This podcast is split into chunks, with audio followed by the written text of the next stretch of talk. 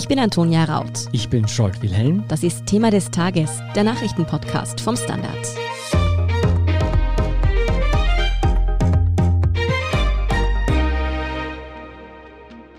Dienstagmorgen sind gleich zwei innenpolitische Bomben geplatzt, die den innersten Zirkel der ÖVP betreffen. Einerseits ist ÖBAG-Chef Thomas Schmidt zurückgetreten und andererseits gibt es schwere Vorwürfe gegen Bundeskanzler Sebastian Kurz, dass er den ehemaligen Finanzminister Löger vorgewarnt hatte vor einer Hausdurchsuchung. Ja, sowohl der Rücktritt seines Intimus Thomas Schmidt als auch die Vorwürfe um die angeblich weitergegebenen Informationen an den Ex-Minister Löger bringen den Kanzler unter Druck. Was es mit den Kausen auf sich hat und ob die neuen Entwicklungen womöglich auch Finanzminister Gernot Blümel oder den Kanzler selbst zum Rücktritt zwingen könnten, darüber sprechen wir mit Fabian Schmidt vom Standard. Fabian, der Dienstag hat für die Türkise Volkspartei heute auf jeden Fall bewegt begonnen. Kannst du noch einmal zusammenfassen, was da passiert ist? Also einerseits gibt es neue Enthüllungen rund um die Ermittlungen gegen den Ex-Finanzminister Hartwig Löger und zwar will die Wirtschafts- und Korruptionsstaatsanwaltschaft da merkwürdige Telefonanrufe entdeckt haben, und zwar in engem Zusammenhang zu Ermittlungsschritten, und zwar von Kanzler Sebastian Kurz. Es wird also quasi in den Raum gestellt, dass möglicherweise Kurz und Löger über wichtige Ermittlungsschritte gesprochen haben. Und da ist auch die Frage, woher hat Kurz das gewusst, wenn es wirklich so war? Und die zweite Bombe ist der Rücktritt von Thomas Schmid, also der Rückzug von ihm als ÖBAG-Alleinvorstand. Er ist jetzt ja doch eigentlich schon seit vielen, vielen Monaten unter heftiger Kritik gestanden, auch wegen seiner privaten Chats, aber auch weil gegen ihn ermittelt wird und auch wegen der Art und Weise einfach, wie er zum ÖBAG-Chef wurde. Und da wurde jetzt heute der Schlussstrich gezogen. Dann würde ich sagen, fangen wir mit der Causa ÖBAG an. Jetzt ist der ÖBAG-Chef Thomas Schmidt also doch zurückgetreten. Was war nun die offizielle Begründung dafür? Also in der Presseaussendung wird das natürlich in sehr verschlüsselter Sprache transportiert, dass man sich geeinigt hat, dass es für das Unternehmen das Beste ist und auch für Thomas Schmid, wenn er jetzt diese Position nicht mehr wahrnimmt. Also das ist so die offizielle Begründung. Und was hast du entschlüsselt? Naja, also man hört schon durch, dass es quasi jetzt wirklich genug war mit den letzten Chats, die rausgekommen sind. Also wir haben da ja eh auch darüber gesprochen und ausführlich berichtet, diese Chats, wo Schmid im Scherz sagt, er muss jetzt wieder Pöbel reisen, weil er keinen Diplomatenpass mehr hat. Oder auch quasi die Beschimpfungen der früheren ÖBIP-Mitarbeiter, also die ÖBAG war früher die ÖBIP, Schmid hat die dann frisch übernommen und quasi gesagt, das ist ein Bummelzug dort und weg damit mit den alten Mitarbeitern und das dürfte dann zu viel gewesen sein jetzt. Ja, trotzdem kann so ein wichtiger Posten wie der von Thomas Schmidt natürlich nicht länger unbesetzt bleiben. Deshalb folgt jetzt erst einmal Christine Kataster. Sie übernimmt den Posten vorübergehend. Was wissen wir denn über sie? Also Christine Kataster ist eigentlich in der Branche der Wirtschaftsprüfer, Unternehmensberater eine sehr angesehene Persönlichkeit. Sie war lange Chefin bei Price Waterhouse Cooper, also einer der großen vier Finanzprüfungsunternehmen. Sie war eigentlich auch eine Wunschkandidatin schon für den Aufsichtsrat. Der ÖBAG hat damals wegen Unvereinbarkeitsproblemen in letzter Sekunde eigentlich absagen müssen und sie ist jetzt dann quasi also, als schon die ersten Chats rauskamen und es um Thomas Schmidt recht turbulent wurde, ist sie schon als Direktorin in die ÖBAG geholt worden, also quasi eine Ebene unter Thomas Schmid, um quasi auch für Stabilität zu sorgen und das Ansehen der ÖBAG wieder zu heben nach diesen Skandalen. Also das ist ganz sicher keine skandalöse Personalie jetzt, sondern ich glaube eine seriöse Wahl. Ja, trotzdem soll Kataster dann bald abgelöst werden, wie du schon gesagt hast. Wissen wir denn schon, ob die nächste Ausschreibung fairer ausfallen wird? Also der ÖBAG-Aufsichtsrat wird mit Argusaugen dieses Mal darüber wachen, dass bei der Ausschreibung und bei der Bestellung des nächsten Alleinvorstands mit rechten Dingen zugeht und da auch nicht einmal der Hauch einer fragwürdigen Sache dabei ist. Kataster hat schon abgewunken, dass sie kein Interesse hat an dem Job, aber es gibt sicher genügend Persönlichkeiten in Österreich oder auch im Ausland, die gerne 26 Milliarden Euro an Beteiligungen verwalten würden. Also das ist schon auch ein attraktiver Posten und man wird schauen, wie das dann in den nächsten Monaten ablaufen wird. Also es wird gerade auch an der Ausschreibung getüftelt und über den Sommer wird es dann an die Kandidatensuche gehen. Und ich denke, wenn es eine Ausschreibung in Österreich gibt, wo wirklich alles mit rechten Dingen zugeht, dann wird es diese sein, weil unter diesen Vorzeichen kann man sich eben überhaupt nichts erlauben hier. Ja, noch einmal zurück zu Schmidt. Die Kritik an seiner Bestellung tönt ja schon seit Monaten durch die Medien. Auch wir haben zigmal darüber gesprochen. Wie kam denn ausgerechnet jetzt der Sinneswandel des Aufsichtsrats? Also ich glaube, dass es vor allem zwei Dinge gibt, die dafür gesorgt haben. Einerseits dieses Pöbel-Zitat, mhm. wo er normal reisende Menschen, also als Pöbel bezeichnet hat, reisen wieder Pöbel ohne Diplomatenpass war quasi sein Wording. Wobei man da auch dazu sagen muss, natürlich sind das zynische Scherze, die zwischen ihm und einer Vertrauten gemacht wurden. Dennoch ist die öffentliche Wirkung von diesen Zitaten natürlich verheerend. Das hat man zum Beispiel auch am Sonntag gesehen, als der steirische Landeshauptmann Hermann Schützenhöfer in der Pressestunde im ORF zu Gast war, also gefragt, was er davon hält, hat er einfach nur ein Wort gesagt, nämlich schrecklich. Ja. Und das Zweite, was auch schon länger her ist, sind diese Chats zwischen Schmid und Kanzler Kurz, wo es darum geht, dass Schmid quasi einen Kirchenvertreter drangsaliert hat und ihm quasi gedroht hat, gewisse Steuervorteile der Kirche abzudrehen. Und auch da hat Schützenhöfer heftige Kritik geäußert und das kam in breiten Teilen der ÖVP nicht gut an. Und da war dann quasi klar, da kommt bald sich jetzt auch politisch etwas zusammen und das, glaube ich, hat dann schlussendlich dazu geführt, dass Schmid zurückziehen musste. Ja, mittlerweile ist ja auch klar, dass Schmidt finanziell nicht ganz so gut aussteigen wird, als hätte er wirklich bis 2022 im Amt bleiben können. Das hieß es jetzt zumindest vom Vorstand. Aber trotzdem bleibt nicht ein bisschen ein seltsamer Beigeschmack, wenn man bedenkt, dass er jetzt ja doch Hunderttausende Euros verdient hat und das nach einer ziemlich fragwürdigen Bestellung. Ja, man muss mehrere Dinge, glaube ich, da diskutieren oder beachten. Also es ist natürlich eine wichtige Managementfunktion und man steht in der Konkurrenz zur Privatwirtschaft, wenn man da einen Manager anwerben will als ÖBAG-Chef und dementsprechend großzügig für die Verhältnisse von normal arbeitenden Menschen muss natürlich auch die Gage sein. Aber natürlich verdient man in der Privatwirtschaft teilweise noch viel mehr als Alleinvorstand. Gleichzeitig ist es natürlich besonders problematisch, wenn man so sieht, wie Schmid zum ÖBAG-Chef geworden ist. Also er war vorher ja im Finanzministerium tätig als Kabinettschef und Generalsekretär und hat quasi das Projekt ÖBAG betreut.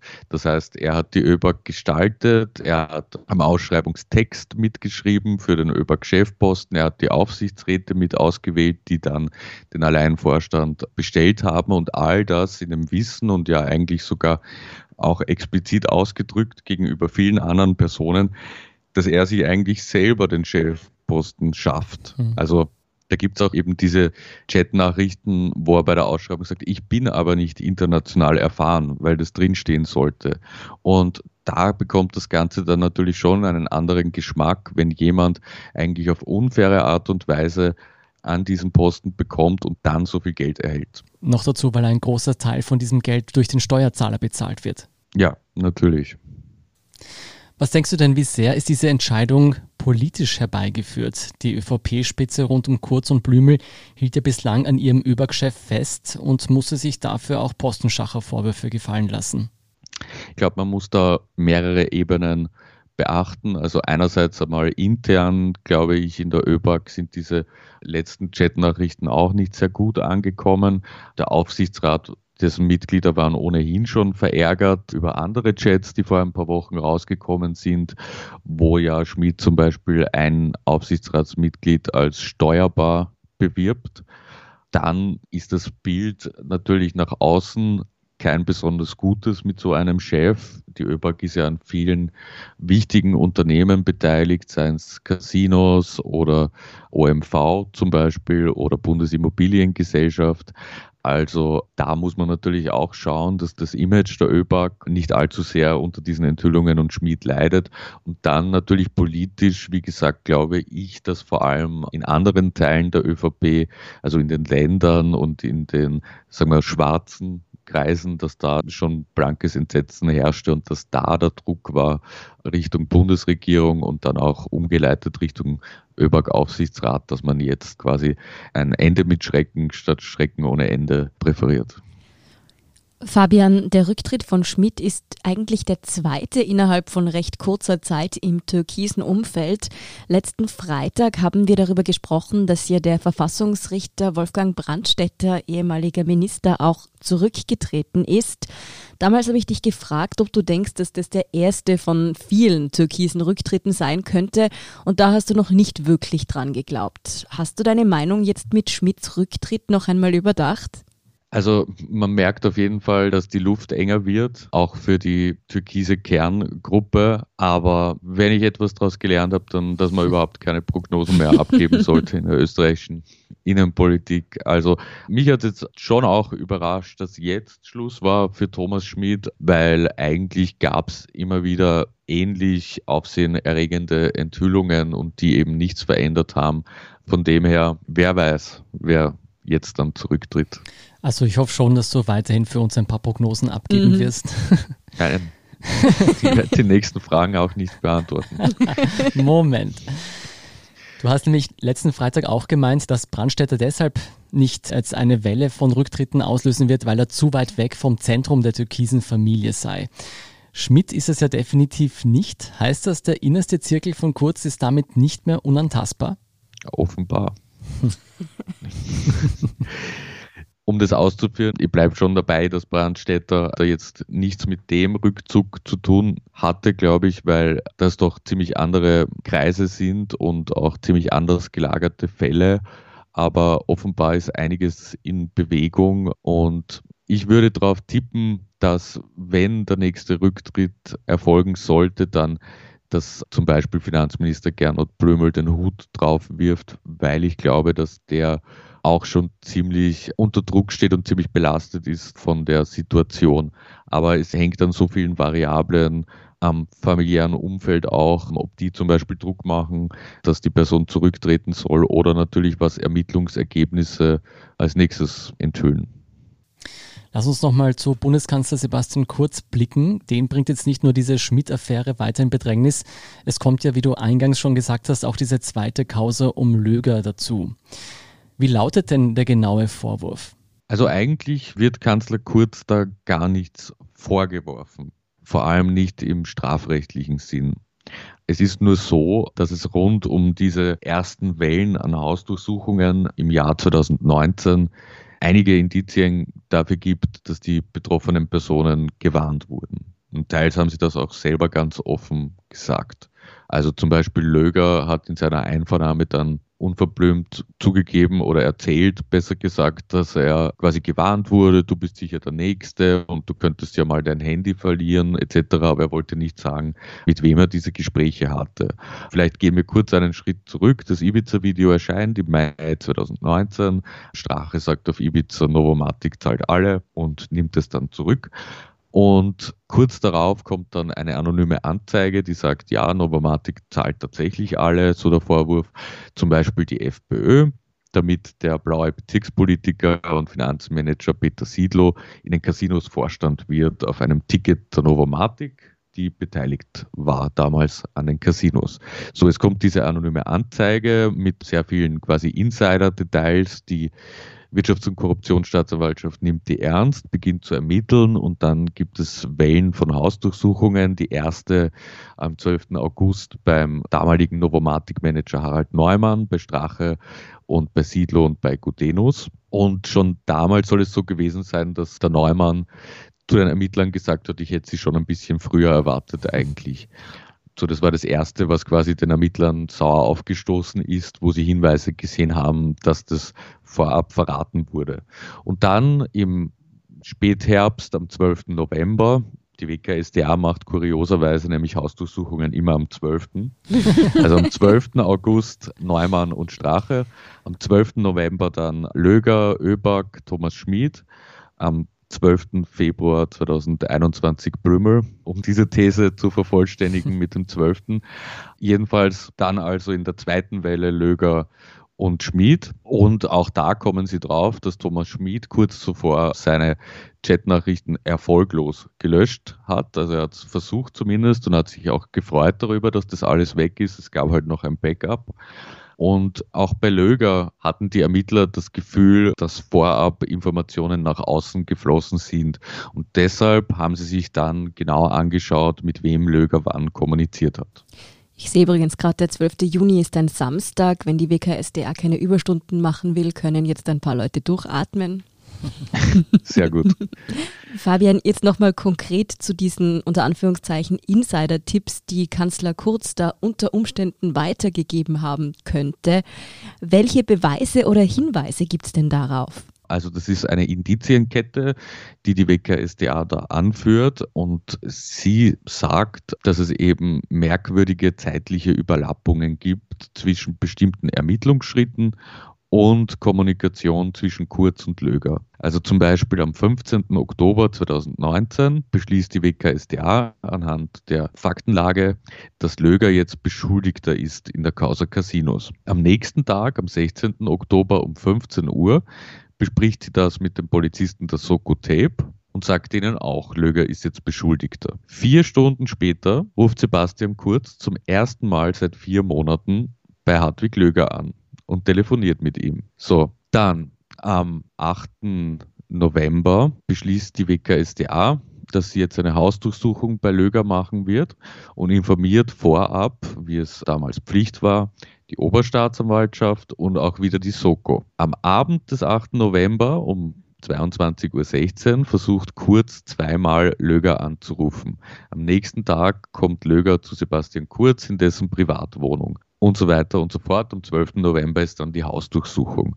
Oder es gibt ein Treffen am 7. November, wo sich Kurz und Löger sehen und danach ruft Löger zum ersten Mal, wie zumindest aus den Handydaten hervorgeht, den Anwalt der ÖVP an und macht sich einen Termin mit ihm aus für den nächsten Tag.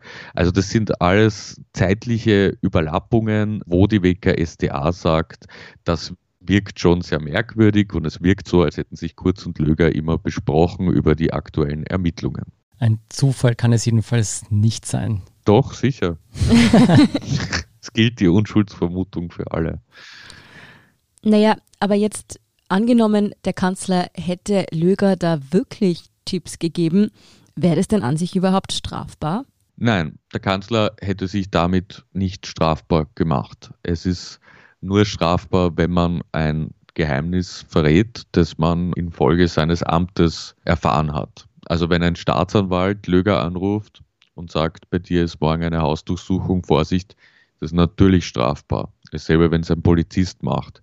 Aber wenn ich jetzt irgendwoher erfahre, dass bei euch morgen eine Hausdurchsuchung ist und ich erzähle euch das, dann ist das nicht strafbar. Aber Entschuldigung, Fabian, es ist ja wohl ein Unterschied, ob du uns vorwarnst oder der Bundeskanzler, der an der Spitze all dieser Apparate steht.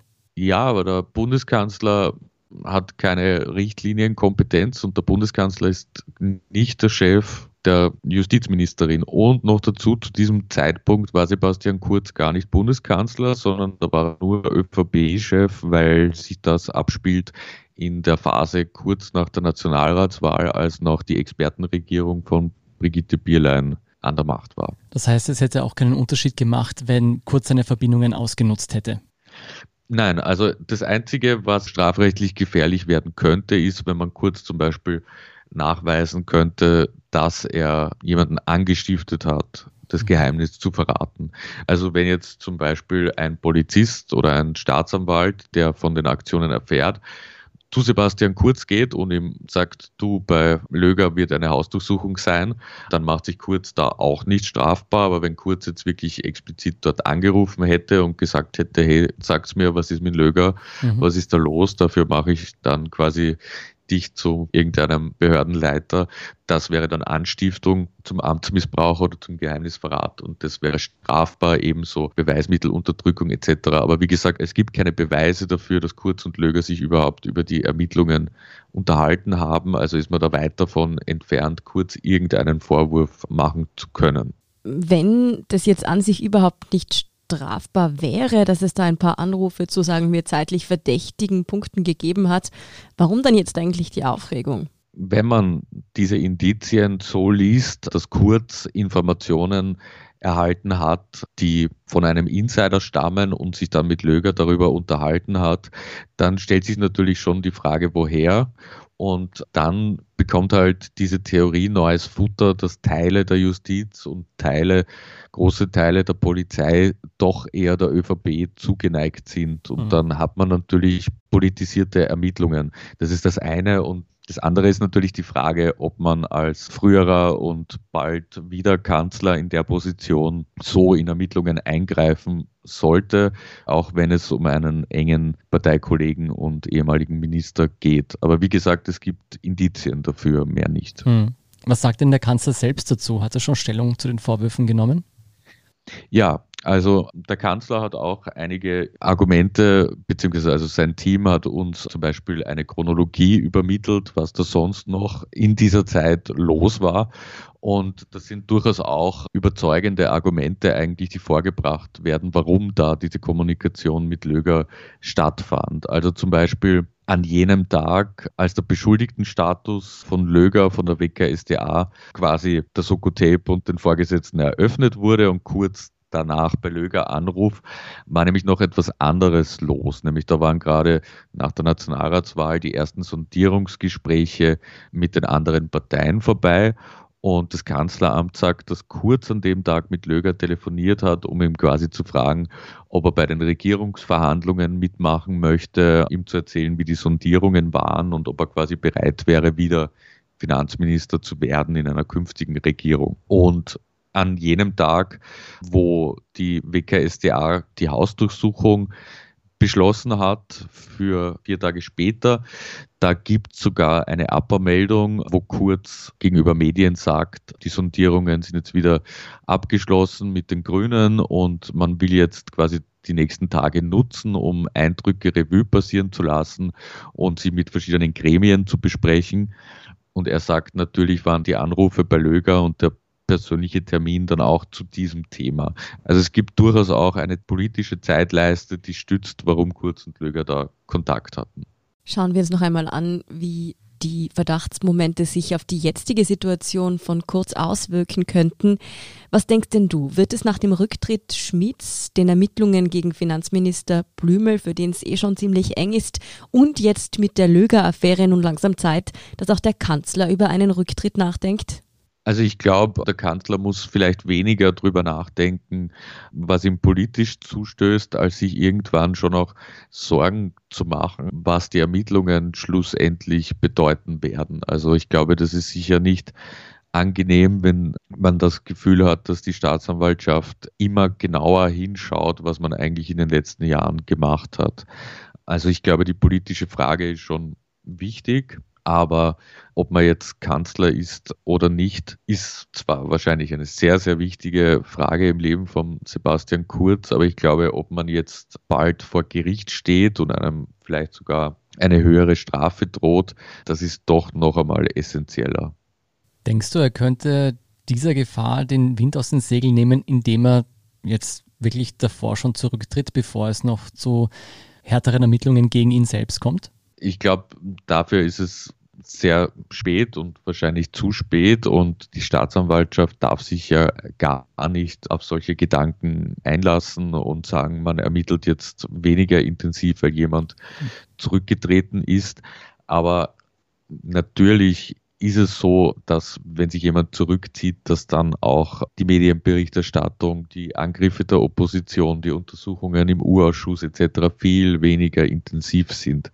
Und das ist ja auch das, was ich zum Beispiel bei der Causa Thomas Schmid oder auch bei eben Sektionschef Christian Pilnacek nicht verstanden habe. Also ich glaube, die haben beide den Moment verpasst, wo sie jetzt relativ schadlos sich zurückziehen hätten können, mhm. sondern stattdessen hat man gewartet, gewartet und gewartet und es kam halt einfach immer mehr und es war ein fast endloser Strom an Nachrichten, die da gekommen sind. Also ich glaube zum Beispiel, dass wenn Thomas Schmid vor einem Jahr zurückgetreten wäre, dann hätte der Urschuss vermutlich nicht einmal die Auswertungen seiner Chats verlangt oder nicht als Priorität. Und ich bin mir auch nicht sicher, ob solche Dinge wie Pöbel etc., ob das dann für die Medien relevant gewesen wäre, wenn Schmid nur mehr Privatperson gewesen wäre zu dem Zeitpunkt. Mhm. Du, wir haben dich da schon tausendmal gefragt, sicher. Und wir müssen es aber trotzdem nochmal fragen, die Türkisen sind mit den Grünen in einer Koalition.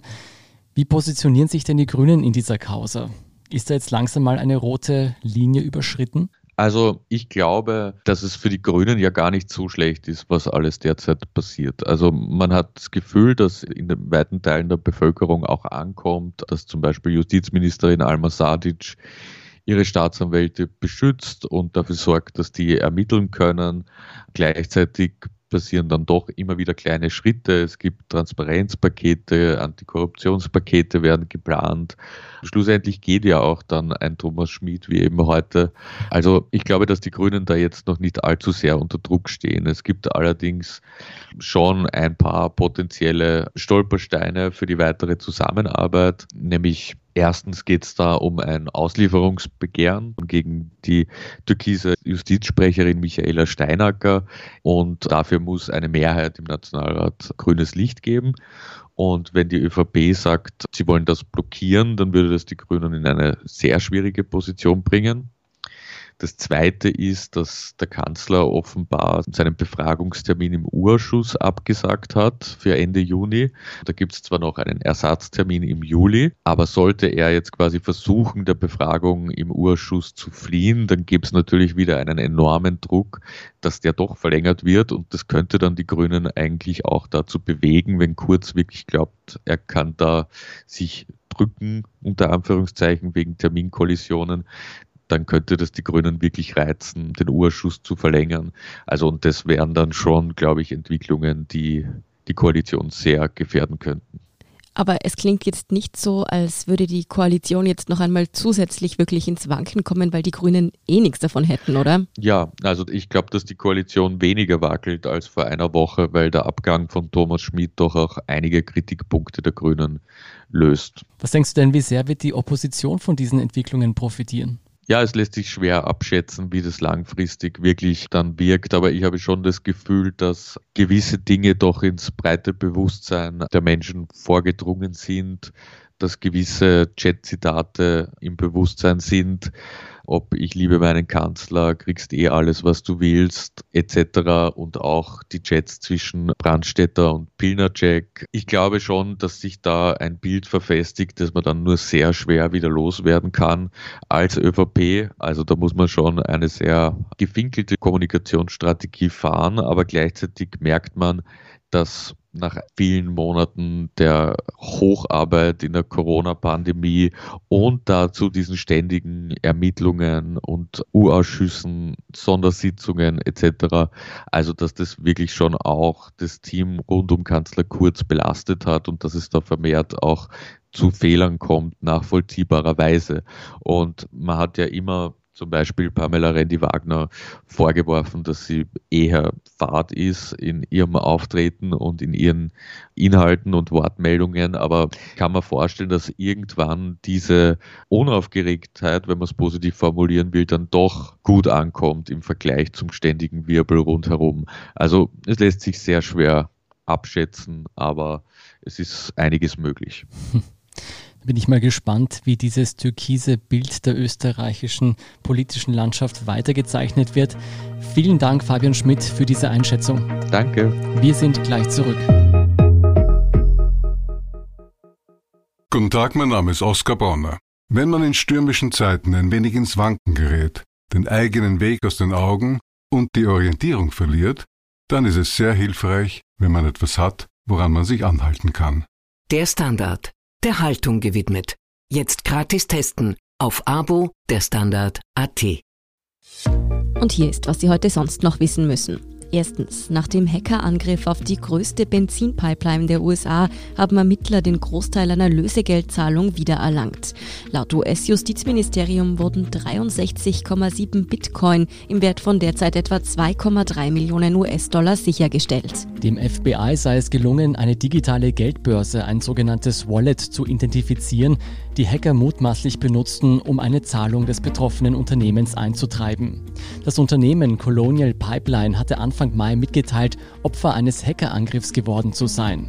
In der Folge wurde der Betrieb der Pipeline, durch die etwa 45 Prozent aller der an der US-Küste verbrauchten Kraftstoffe laufen, zeitweise komplett eingestellt. In Teilen des Landes kam es zu Benzinengpässen. Die US-Regierung vermutet hinter der Tat Hacker der Gruppe DarkSide aus Russland, von wo aus zahlreiche Hackergruppen bislang unbehelligt ihrem Geschäft nachgehen.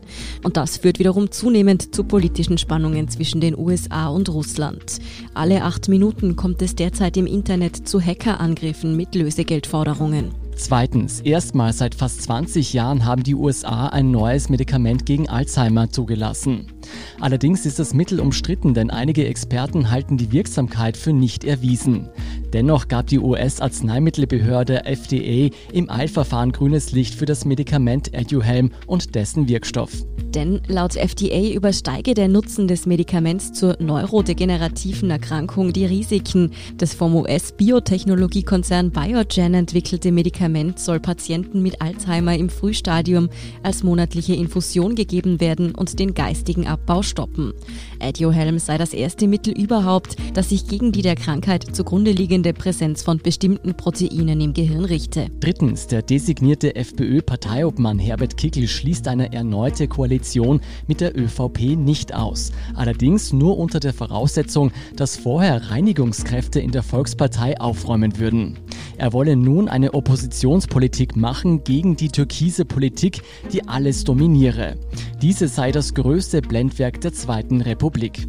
Diese durchaus polarisierenden Aussagen traf der neue Chef der Freiheitlichen in seinem ersten Interview im neuen Amt, das er heute dem Ö1-Journal gab. Zur Einordnung ins rechte Eck gab es von Kickel ein klares Nein. Von den Identitären wollte sich der FPÖ-Parteiobmann aber nicht dezidiert abgrenzen. Es wird eine interessante Gratwanderung. Hm. Und viertens, Überschallflugzeuge sollen ab dem Jahr 2029 auch wieder Passagiere befördern. Die US-Fluglinie United Airlines hat 15 Überschallmaschinen bei Hersteller Boom Supersonic bestellt. Gedacht sind die Flieger mit dem Namen Overture als Nachfolger der Concorde. Die Concorde verkehrte von 1969 bis 2003 zu horrenden Preisen und mit mehr als bedenklichem ökologischen Fußabdruck. Ja, ganz anders soll das bei den neuen Überschallflugzeugen dann sein. Boom Supersonic hat sich das Ziel gesetzt, ein hundertprozentig kohlenstoffneutrales Flugzeug zu bauen. Mit diesem soll dann schließlich jeder Ort der Welt in nur vier Stunden erreichbar sein, zu einem Preis von rund 100 Dollar. Bleibt abzuwarten, ob man dieses Ziel auch tatsächlich erreichen kann. Erste Flüge mit der Overture mit zweifacher Schallgeschwindigkeit, allerdings noch ohne Passagiere, sind jedenfalls für 2026 geplant. Ich glaube es erst, wenn ich sehe. Ich glaube es erst, wenn ich drin sitze. und 100 Euro dafür zahlen. Mhm. Mehr dazu und die aktuellsten Informationen zum weiteren Weltgeschehen finden Sie wie immer auf der Standard.at. Um keine Folge von Thema des Tages zu verpassen, abonnieren Sie uns bei Apple Podcasts oder Spotify. Unterstützen können Sie uns mit einer 5-Sterne-Bewertung und vor allem, indem Sie für den Standard zahlen. Alle Infos dazu finden Sie auf abo.derstandard.at.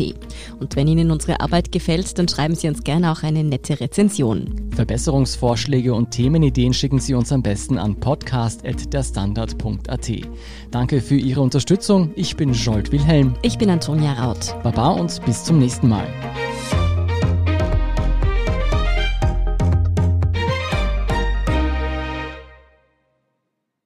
Guten Tag, mein Name ist Oskar Bonner.